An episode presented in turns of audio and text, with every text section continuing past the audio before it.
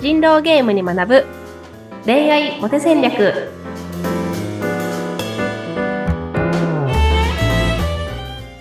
皆さんこんにちは。恋愛コンサルタントの渡辺優香と。インタビューを務めます。ズッピーこと逗子秀嗣です。ゆいかさん今週もよろしくお願いいたします。よろしくお願いします。はい。今日はあのゆいかさんからテーマあらかじめ頂戴しているんですけれどもカメラのマニュアル撮影に学ぶ会話のピントを合わせる方法といただいております。はい。はい。ゆうかさん、実は最近ちょっと始めたことがあるとお伺いしましたけれども、そうですね。私カメラ教室に通い始めまして。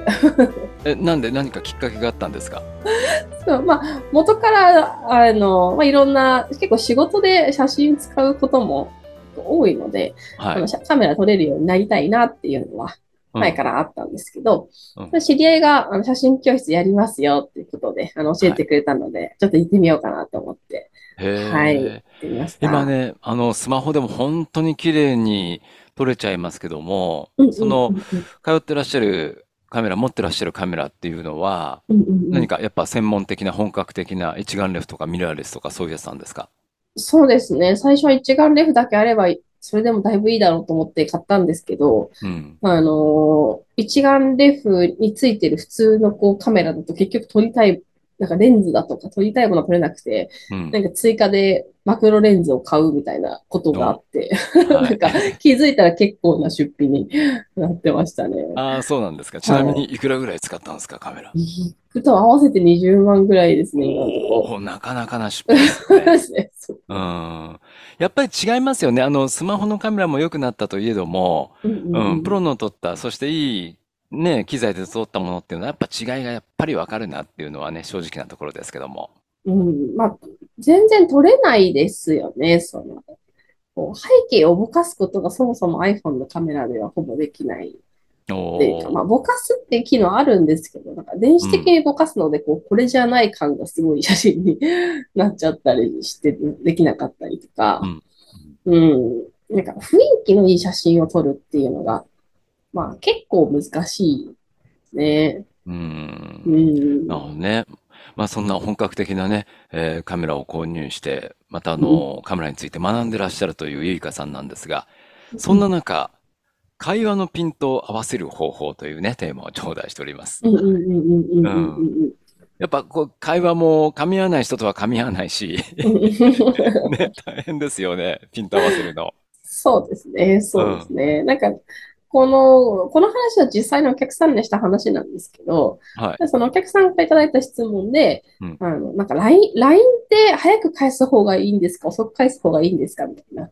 うんその、ネットに両方書いてあるけど、どっちがいいんですか？みたいなうんうん。話があったりとか、はい。なんか、具体的に聞いた方がいいって、ゆいかさんよく言うけど、みたいな。うんだから具体的に聞きすぎたら、なんか、え、なんでそんなこと聞くの？ってなるじゃないですか、みたいな。うん。なんか、で結局どっちなんですかみたいな、そういう質問があったんですよ。はい。で、いやいや、もうその考え自体が違うと。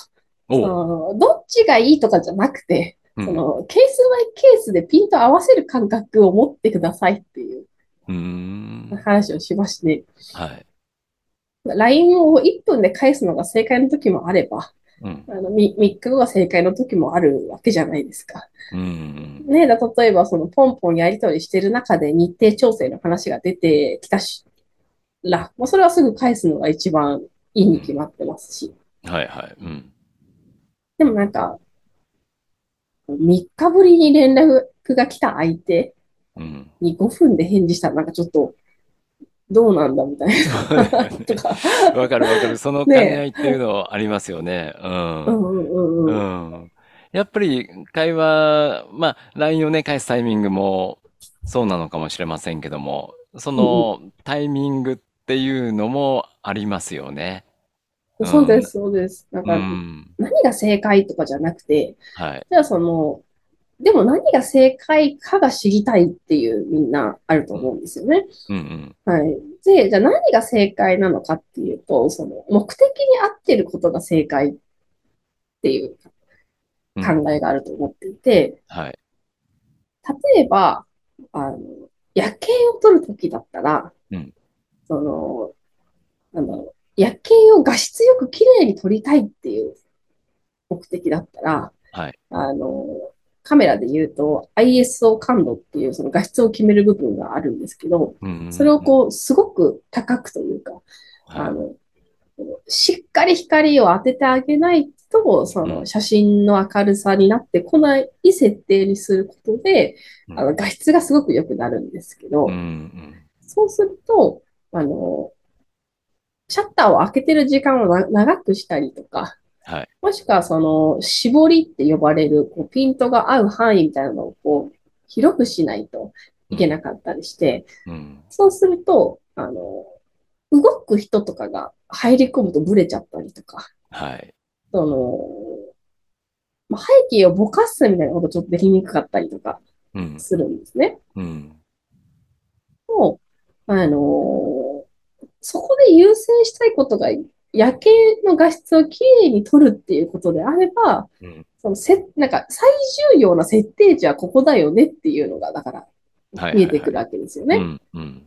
なんか LINE の返事も、なんか、その返信で自分は何を伝えたいのかっていうところが大事で、うん。だから相手の返信速度に合わせて適切にコミュニケーションができる俺だったら、うん。相手の返信速度うん。に大体合わせるべきですし、まあ、はいはい。ノリよくレスポンスよく返せる俺だったら、うん。あの、ちょっと早めに返した方がいいわけですし、うん。うん。みたいなうん。話で、あの、何をしたいから、だからこの返信速度だよねっていう落とし込みができると、はい、うん。すごくいいんじゃないかなと思います。うん。そうか、そうか。それぞれ、まあ、目的があるから、そのタイミングっていうのも、それによってタイミングも、まあ、おのずと決まってくるってうん。いうわけですよね。そうです、そうです、うそうです、そうでん。す。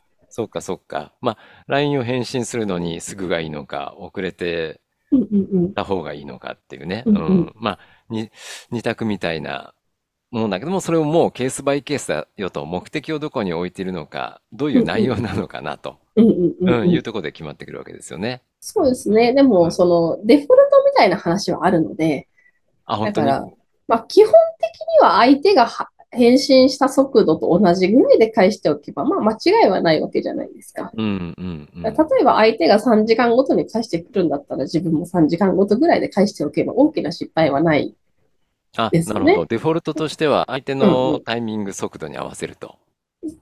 例えば LINE の返信速度で言えばですね。そうん、のカメラで言うと、そのダンスしてる人を撮るんだったら、そのうん。シャッタースピードっていうのをめちゃめちゃ短くして1000分の1秒とかにし、しないと、あの、ブレちゃうから、はい。シャッタースピードを一番こう優先して高くして、その代わり他の値で調整するみたいなうん、ことだったりとか、うん、あの、さっきの夜景の例だったら、その画質が一番重要なので、画質のその値をあの高くして、その代わり他の値は、まあ、ちょっと調整するみたいなうん、話だったりとかがあると思うんですけど、うん。そうか、そうか。うで、ん、その、LINE でも、まあ、大体相手と同じぐらいで返信速度合わせとけば間違いないよねっていうデフォルト値があるし、うん、その会話を始めるときは、なんかオープンクエスチョンで何、休日何してるんですかみたいなのじゃなくて、うん、なんか休みの日は家にいることが多いんですかみたいなイエス、ノーの質問で始める方が、あの、相手がね、あの、答えやすいみたいな、デうん、フォルトはあるので、うん。はい。なんかこういう目的だったらこういう内容がいいよねっていう、そのデフォルトみたいなものを自分の中にストックしていけると、会話上手にね、つながっていくのかなと思います。なるほど。うん。やっぱりお、お互いのタイミング、ね、実際に会話してて、なんか、噛み合ってないなっていうのが一番気持ち悪いですよね。そうですね、そうですね。うん。うん。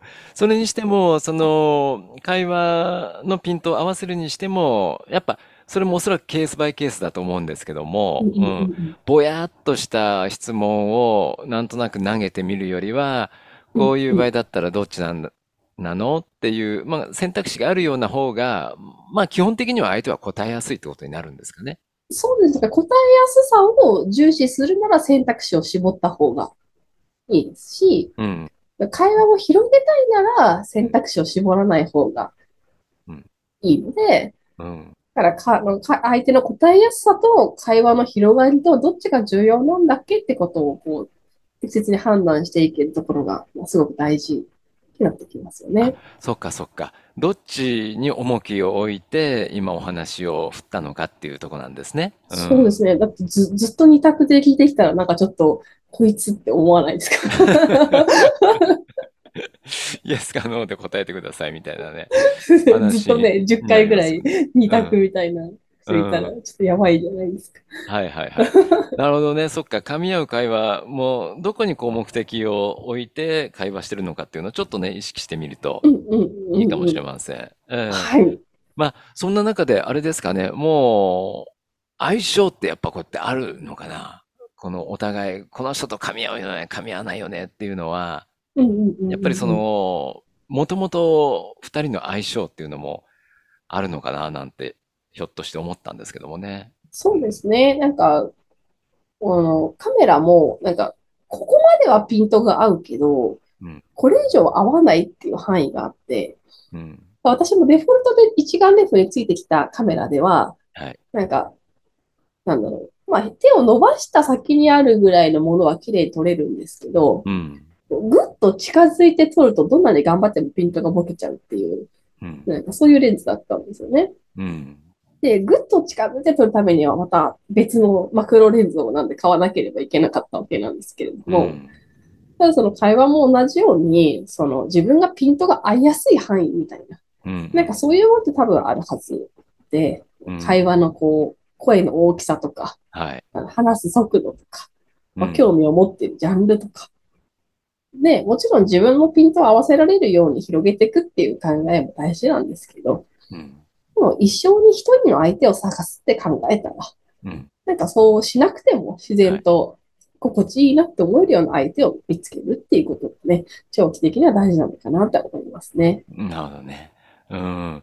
わかりました。今日はあの、ま、学びになったのは、どういう目的意識で会話しているのと話を広げたいのイエスの聞きたいのっていうのはやっぱりそのまあ自分の思い、目的によっても、その会話の切り口っていうのは違ってくるんだなっていうのをね、えー、学べたと思います。はい。ありがとうございます。ゆいかさん、今週ありがとうございました。また来週もどうぞよろしくお願いします。よろしくお願いします。